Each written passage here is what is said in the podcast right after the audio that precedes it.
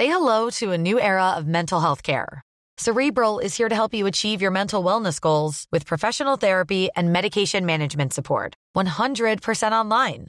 You'll experience the all new Cerebral Way, an innovative approach to mental wellness designed around you. You'll get a personalized treatment plan from a therapist, prescriber, or both in a safe and judgment free space. Your cerebral therapist or prescriber will outline a customized plan with clear milestones along the way so you can get to feeling your best. With Cerebral, you're not alone in your mental health journey. We're here to empower you to live a fulfilling life. So take that first step towards a brighter future and sign up today at cerebral.com slash podcast and use code ACasts to get 15% off your first month. Offer only valid on monthly plans. Other exclusions may apply. Offer ends July 31st, 2024. See site for details.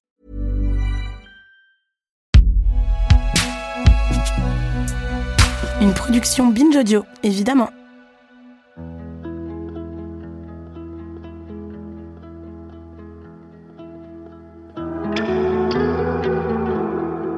Histoire de fêter ce Noël 2023 avec un peu d'avance, on a eu envie de vous proposer un cadeau.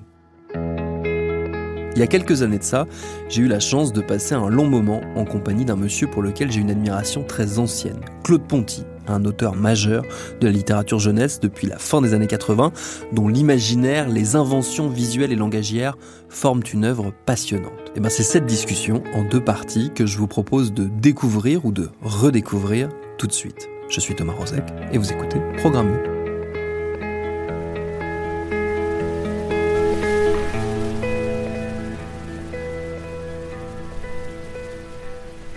Et à l'époque, comme il fallait bien commencer quelque part, une fois installé dans le jardin de sa maison dans la Sarthe, sous les tilleuls avec du thé comme deux grands-mères britanniques, j'avais demandé à Claude Ponty, qui est né Claude Ponticelli le 22 novembre 1948 à Lunéville en Lorraine, quel genre d'enfant il avait été.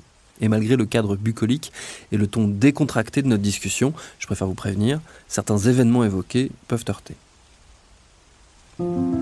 Alors, euh, après examen a posteriori, euh, j'étais un enfant solitaire, contemplatif, rêveur et probablement désespéré à partir de 3 ans. Euh, pourquoi à partir de 3 ans? Parce que euh, à mes 3 ans, mes parents m'ont mis en pension chez ma tante, la sœur de mon père, qui venait de faire une fausse couche, donc j'étais un enfant médicament. Et dès qu'elle a été enceinte, euh, je suis passé chez ma grand-mère paternelle, mes grands-parents paternels qui étaient italiens très pauvres d'origine et toujours très pauvres après et qui parlaient à, peine le français. Et, et euh, j'y suis resté euh, presque un an et demi, je pense. Et quand je suis revenu chez mes parents, j'avais un petit frère. Mais j'avais aussi un grand frère qui jouait dans la cour et euh, on m'a dit d'aller jouer avec lui, mais ça faisait un an et demi que je l'avais pas vu. Il y avait trois garçons qui jouaient dans la cour, je savais pas lequel était, était mon hmm. frère. Donc je pense que là j'ai vécu, euh, je suis certain d'avoir vécu euh, un moment d'extrême abandon hmm. et d'angoisse. Hmm. Et après, bon, je suis rentré chez mes parents. J'étais toujours un petit peu euh, celui qu'on envoyait ailleurs. Et puis, euh, vous voulez tout, hein? Ouais. Bon.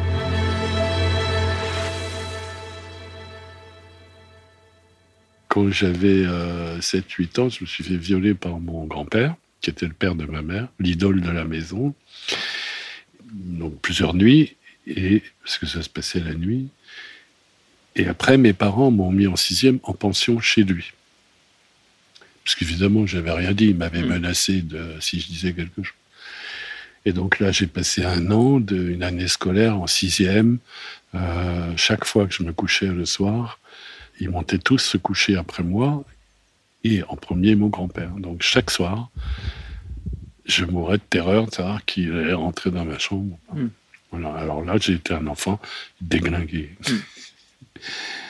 Ce qui m'a pas empêché d'être euh, un grand lecteur, de me trouver euh, un domaine où personne ne pouvait rien me faire, qui était le, dessin, la mm. peinture.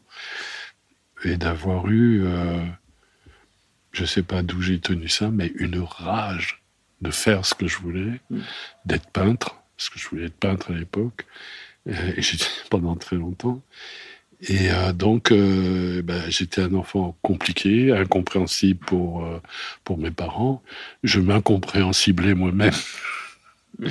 Juste pour donner un exemple, en ce qui concerne mon grand-père, j'avais tout, tout, tout oublié hmm. complètement jusqu'à l'âge de 20 ans. Et ça m'est revenu comme tous les gens le racontent, hein, par petits bouts, et je découvre encore des choses. Hmm.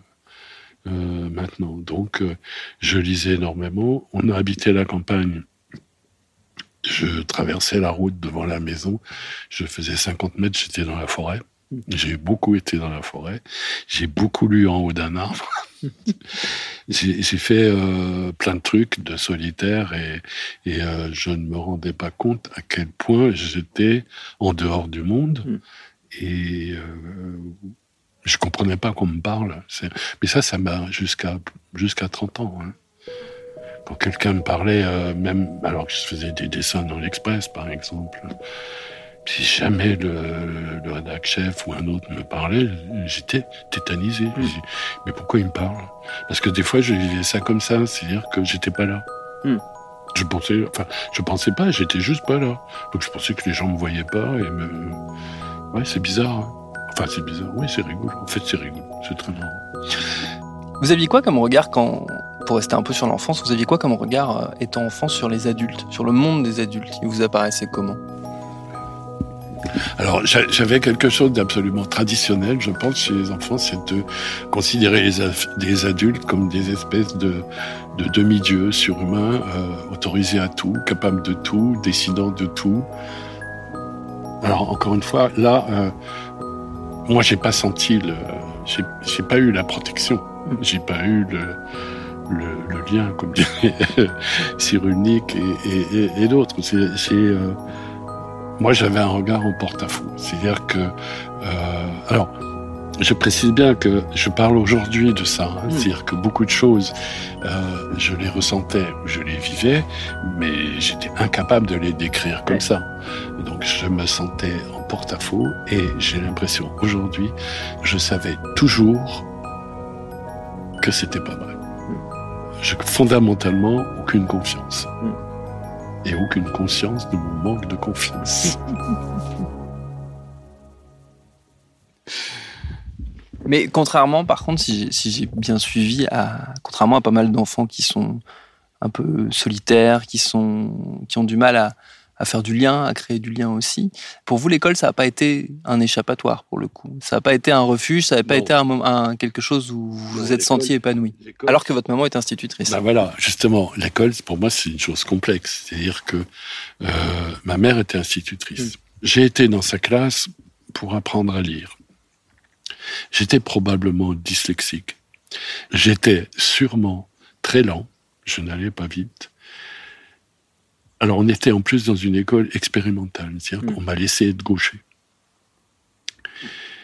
Mais euh, être gaucher, c'est aussi euh, que tout n'est pas fait pour vous, parce que je suis un gaucher euh, méga intégral à 200%, et ma mère ne supportait pas que je sois pas bien. Mmh. Donc je me suis fait engueuler euh, jusqu'au jour où j'ai dû répondre, je sais pas quoi. Et là, elle m'a attrapé par un bras, elle a hurlé sur moi, elle m'a traîné dans la classe par terre, jusque dans la classe de la directrice qui était à côté, qui s'occupait que euh, des jeunes filles qui elles apprenaient la couture, la cuisine. Cours ménager? Oui, cours ménager. Et euh, je devais donc être profondément humilié d'être un garçon au milieu des filles. Donc euh, c'est ça ma mère. Hein, j'ai appris avec elle. Et après, donc, ils, ont, euh, mes parents ont déménagé. On est allé euh, dans un tout petit village qui était le village de Étival-Clairefontaine, où il y a les papeteries Clairefontaine. Mon père a travaillé là-dedans. Et, donc, on s'est retrouvé dans une école donc de, campagne. Là, en plus, bah, ma mère, elle racontait aux enseignants ce qu'on faisait à la maison. Et elle savait tout ce qu'on faisait à l'école. Euh, donc euh, mm. c'était euh, juste invivable. Quoi. Mm. Et euh, donc euh, l'école euh, m'est très tôt apparu comme quelque chose d'absolument inéluctable. Bah, j'ai appris de moins en moins, j'ai réussi à aller jusqu'au bac philo, que j'ai eu ric-rac. 10 de moyenne. J'ai perdu un point parce que je suis pas allé faire la gym. J'avais été opéré d'une appendicite fausse, volontaire, que j'avais faite pour me, parce que j'étais interne et j'en avais marre. Et j'ai eu un point de plus parce que j'avais fait option dessin. Donc j'ai eu mon bac pile 10. Mais ce qui est étonnant, c'est toujours mon côté euh, euh, double tranchant. C'est-à-dire que en école primaire, j'ai eu une instite avant ma mère, géniale. Pour longtemps, elle m'a ouvert l'esprit, le, monde. Après, j'ai eu en, quatrième ou en troisième ou en seconde, je sais plus, une prof d'histoire. Et puis j'ai eu un prof de philo, génial. Et là, trois profs ont sauvé entièrement toute ma scolarité. Tout, tout le reste, c'est du pipi de. C'est essentiel, évidemment. Mais euh, c'est colossal. Nous, on avait des profs fous hein, qui nous tapaient dessus. On avait un prof en allemand. Euh, C'était un célibataire sale. C'est-à-dire qu'il avait du jaune d'œuf sur, euh, sa chemise.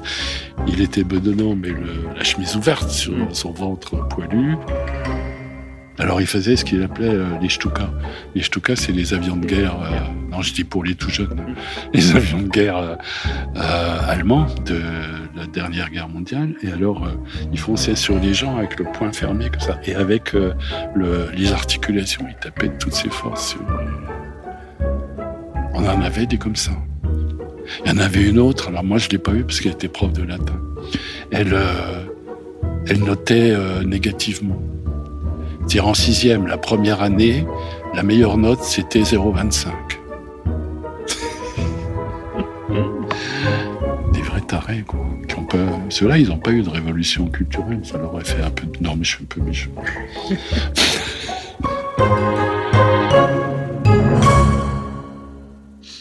Et, et le monde de l'enfance, vous le, vous le perceviez comment? Le monde des enfants? Quand vous étiez vous-même enfant ou jeune adolescent, vous regardiez comment les, les autres comme vous Un monde à part, sous tutelle, autorisé à rien et cherchant tous les moyens d'échapper euh, au manque de liberté. Ce qui fait que, par exemple, moi, habitant un village de 1000 habitants, euh, avec euh, trois ou quatre copains, on a créé une patrouille de scouts. Alors, Vous avez été scout Oui, j'étais scout. Ah, je sais faire un feu, je sais, j'ai un badge de pontonnier. Hein. Je sais faire un pont. Hein.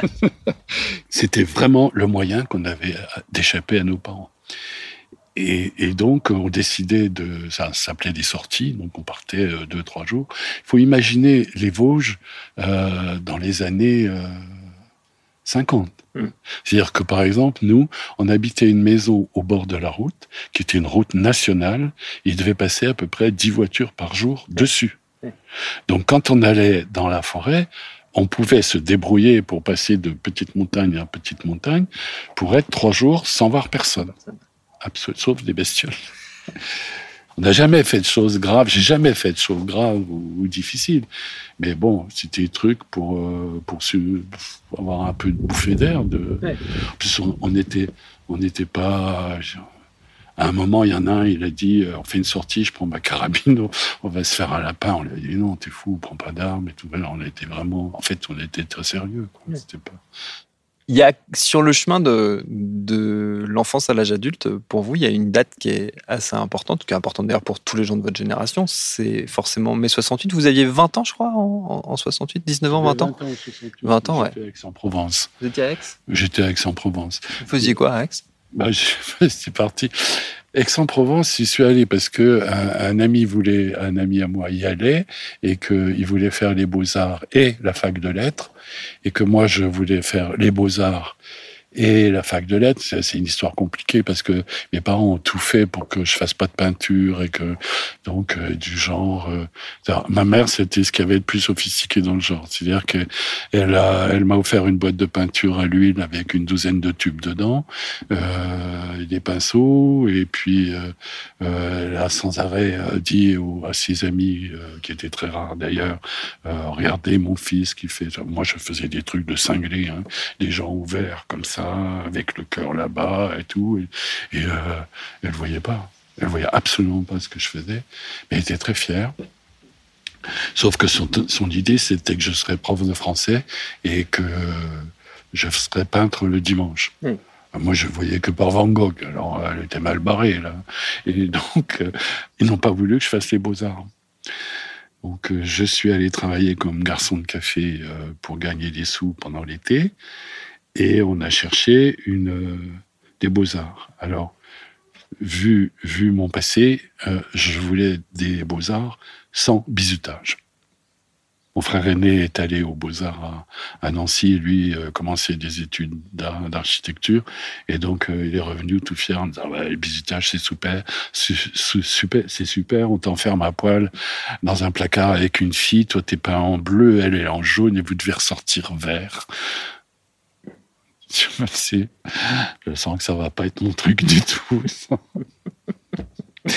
Et donc, les beaux-arts qu'on a trouvés, qui étaient des beaux-arts très merdiques, hein, une école euh, municipale euh, sans intérêt, euh, c'était la plus loin de mes parents et la seule sans bizutage. Donc, je suis allé là-bas et, 68, c'était loin. Mmh. Pour donner une idée de ce qu'était 68 à Aix-en-Provence, mis à part euh, les gens d'ordre nouveau et les gens enfin d'extrême gauche euh, qui se tapaient dessus à coups de bâton et qui pétaient les vitres de, de l'entrée de la fac, euh, c'était voilà le grand jour où il y a eu la grande manif des ouvriers, des secrétaires, des professeurs, des étudiants, des paysans, tout le monde ensemble. Il y a eu une très grosse manif. Ils ont descendu le cours Mirabeau, qui est le, les Champs-Élysées de, de là-bas. En bas du cours Mirabeau, il y a une fontaine, si je me souviens bien. Et, et juste avant la frontière, il y avait trois flics en pèlerine avec un vélo. Et la manif s'est dissoute, sans problème. Et je m'étais, en fait, je suis parti. Je me suis barré. J'ai travaillé aussi à Aix pour, euh, pour faire ce que, ce que je voulais. Donc, globalement, la, la scolarité, euh, ça a été une bataille. Mm. L'enfance, la, l'adolescence, c'est une bataille. Mais je répète, hein, j'avais la rage. 68, euh, je suis à, Aix-en-Provence. 69, euh, je vais à Strasbourg suivre euh, ma, compagne. Et je m'inscris, je m'inscris en fac de lettres. Je tiens un trimestre. Je m'inscris en histoire de l'art. Je n'y vais pas. Je m'inscris en archéologie. J'y suis allé que au premier cours. Non, mais j'étais vraiment, j'étais vraiment très con. Hein. Je suis allé aux Beaux-Arts parce que je croyais qu'on apprenait à peindre et à dessiner. Et après, je suis allé en fac de lettres parce que je croyais qu'on apprenait à écrire. Alors, en plus, fac de lettres, c'était, euh, c'était l'époque euh, du structuralisme. D'ailleurs, qu'on prenait Baudelaire, euh, les fleurs du mal, et, et, on comptait les mots. Combien de fois il dit vaste, combien de fois il dit ciel, etc. Donc ça, j'ai réussi à être quelqu'un qui savait pas compter. Bon, je, suis assez entier quand même. Hmm. C'est euh, ouais, quand ça quand ça va pas. Euh, Arrivé à ce moment-là, vous vous vouliez faire quoi de votre vie? Vous saviez déjà? Toujours voulu être peintre. Van Gogh, hmm. peintre raté, pas de problème. Et euh, non, mais il s'est trouvé que là, je, je, pars à je pars à Paris hmm. avec rien. Je vais voir un mec que j'avais rencontré un jour qui me dit Mais si tu viens à Paris, viens me voir. Je vais le voir, il était bien emmerdé. Je n'avais rien. Euh, et donc, bon, il m'a trouvé quelqu'un chez qui etc. Il faut réussir à avoir un peu d'argent, etc. Et euh, bon, je suis tombé sur des gens euh, vraiment sympas, vraiment généreux. Et puis, il y en a un qui me dit Ah, mais tu sais, à mon boulot, il y a quelqu'un qui m'a dit que son frère qui était étudiant, il lui avait dit qu'à l'Express, il cherche des étudiants pour faire les coursiers. Donc j'y suis allé, ils m'ont pris. Et, donc là, j'ai fait le coursier. Puis à un moment, ils, m'ont appelé à l'armée pour être pour être soldat, canonnier, canonnier, je devais être j'ai réussi. Euh, on faisait trois jours à ce moment-là. Et donc, euh, je n'ai fait que boire de l'eau et fumer tout ce que je pouvais fumer. Je suis parti avec deux ou trois cartouches de cigarettes. Et je ne mangeais pas. Donc, à un moment, il y a une visite médicale. et le médecin, euh, il, me parle, ça, il me dit Tends les mains devant toi je tends les mains. C'est trois jours sans bouffer, en fumant. J'étais comme ça. Il me dit, euh, toi, t'es drogué. Je dis, non. Hop, à l'hôpital. Là, ça a, été, ça a été assez dur, mais j'ai eu de la chance. Je ne suis pas resté, euh, je sais plus, un mois, deux mois. Je n'ai plus, plus aucune Et euh, l'hôpital militaire à Toulon. Oui, c'était assez simple. Hein. Tous les gens qui arrivaient, c'était euh, des, des, calmants. Moi, je sais que le premier jour, j'ai fait semblant de prendre mon calmant. Je me suis approché de la fenêtre, une fenêtre à barreaux. J'ai balancé mon calmant. Je regarde, il y avait à peu près 2 millions de calmants dans le calion. Et alors là, euh, c'est pareil, j'avais la rage, donc euh, j'ai pris mes couvertures, j'ai fait une tente sur mon box, comme ça, avec euh, le drap pour faire une entrée. Et euh, on m'avait demandé ce que je voulais. J'avais demandé des, feutres euh, pour dessiner. Et j'ai dessiné sur tous les murs. C'était terrible parce que il donnait des calmants aux gens et puis il les resocialisait petit à petit. Je me souviens, il y en a un, il était breton. Il était donc, on l'a mis dans la marine, forcément, puisqu'il est breton.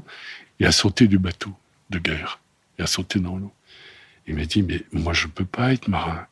Là, j'aime pas la mer. La mer, c'est un cimetière pour moi.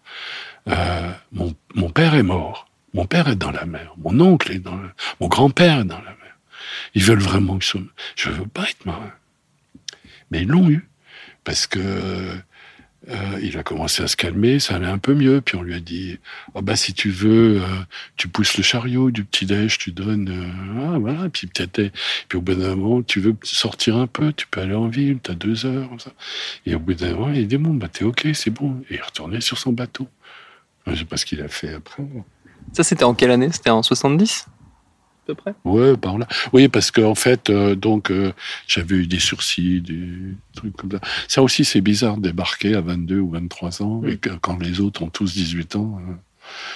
Euh, oh, c'est des années qui comptent, de différence qui, qui comptent beaucoup. Donc, bah, j'étais là, et moi, c'était simple. J'étais coursier pour gagner suffisamment de quoi manger et acheter des peintures et, peindre et dessiner. Et c'est ce que j'ai fait. Et à l'Express, comment, euh, comment vous êtes passé de coursier à dessinateur de presse? Ça s'est fait comment? Ça s'est fait que euh, moi j'ai connu euh, donc l'Express après 68. Donc il y avait d'une part François Giroud qui dirigeait le journal, qui était quand même pas rien du tout. Comment on dit au féminin? Rien du tout. Et, euh, et, des gens d'après 68, ces gens qui fumaient, qui jouaient de la musique euh, dans, quand ils faisaient les bouclages et tout. Et moi, j'étais coursier, je, je portais les, les papiers du secrétariat de rédaction à l'imprimerie parce que c'était encore au plomb. Il y avait des jours où j'étais là, euh, mais il y avait moins de boulot. Et donc, euh, bah, où je bouquinais, où je dessinais. Donc les gens, ben, ils parlent, ils discutent. Euh, un jour, il y en a un qui a voulu voir mes dessins, il y en a un, puis après, il y en a qui m'en ont acheté. Et puis, euh, puis un jour, comme ça arrive, quoi, c'est-à-dire qu'ils créent une rubrique, euh, c'était des rubriques de notes, des notules hmm. politiques et économiques, je crois. Ah ben, ce serait bien qu'on mette des dessins. Et tout. Ah ben, pourquoi tu ne demandes pas à Claude? Et, voilà. J'ai commencé comme ça. Le premier soir, j'avais un ami qui était à la maison. Il y a deux dessins qui leur plaisent, mais il faut que je les fasse euh, au propre. Je suis rentré chez moi, j'arrivais pas. Il fait, je veux je me très bien. C'était pour une histoire de, de, de, gaz dans un, émirat ou quelque chose comme ça. Et donc, euh, j'avais dessiné un chameau, mais la bosse, c'était une bouteille de gaz. Ouais, classique. Hein. J'arrivais pas à dessiner le chameau. Et alors, euh, mon copain qui dessinait pas mal, on dit, attends, je te fais ton chameau. Alors, il m'a fait le chameau au crayon. J'ai rajouté la bonbonne et après, je l'ai fait à la plume. Mais mon premier dessin, j'arrivais pas à le faire. Non, j'étais... Euh... Stressé. Bah, oui, mais en plus, c'était dingue. C'est-à-dire que tout d'un coup, euh, tout le monde nous dit attention, c'est la chance de ta vie. Je suis mort de trouille, arrêtez. voilà, ça a commencé comme ça, et puis euh, j'ai continué. Cette époque-là où, vous êtes illustrateur donc pour la pour la presse, donc dans les années 70-80, euh, c'est une époque de grand foisonnement éditorial en France, euh, notamment du point de vue du dessin, parce qu'il y a beaucoup de, choses autour de la bande dessinée, notamment, euh, qui se font. Euh, c'est quelque chose qui vous, vous intéressait, c'est quelque chose que vous avez suivi, qui vous a peut-être même influencé euh, quelque part Ça m'a forcément influencé, mais il faut dire, par exemple, que du côté de ma façon de pas être dans le monde, j'avais un comportement infantile en ce qui concerne le travail des autres. C'est que j'étais comme les enfants que j'ai rencontrés il y a 20 ans pour la première fois, qui croyaient que que tous les auteurs étaient morts. C'est-à-dire que j'ai été amené, par exemple, à travailler, euh, enfin à travailler, à être directeur artistique de l'imagerie d'Épinal et de d'être euh, le petit éditeur de, par exemple, Tardy ou Fred. Tardy a un an de plus que moi. Pour moi, euh, il avait 30 ans de plus que moi. Je vivais les choses comme ça. Hmm. En plus, il faut dire que tout ce que je voulais, c'était être peintre. Donc, j'étais coursier express. Je faisais des dessins à l'express euh, pendant pendant un moment. C'était purement alimentaire. Ce C'est pas péjoratif. Hein. Je j'ai jamais pu faire mal quelque chose. Euh, j'étais mal élevé pour ça. Moi, je prenais une raclée si je faisais mal. Donc, euh, il faut faire bien. Je n'ai fréquenté personne. Je rentrais chez moi, on sortait, on allait au cinéma, on s'achetait des livres et euh, on peignait, parce que la compagne dessine peint aussi. Voilà. Je n'ai fréquenté personne, ce qui fait que le jour où ils m'ont jeté euh, à l'Express, que j'ai pris mon petit carton pour aller voir les autres, on fait plus le malin, là. Euh, on était à l'Express, on avait besoin de personne. ouais, j'ai pris une bonne claque. C'était intéressant. intéressant. En fait, juste, je me pensais pas au niveau des autres comme ça rapport comme tardi avec l'âge, etc.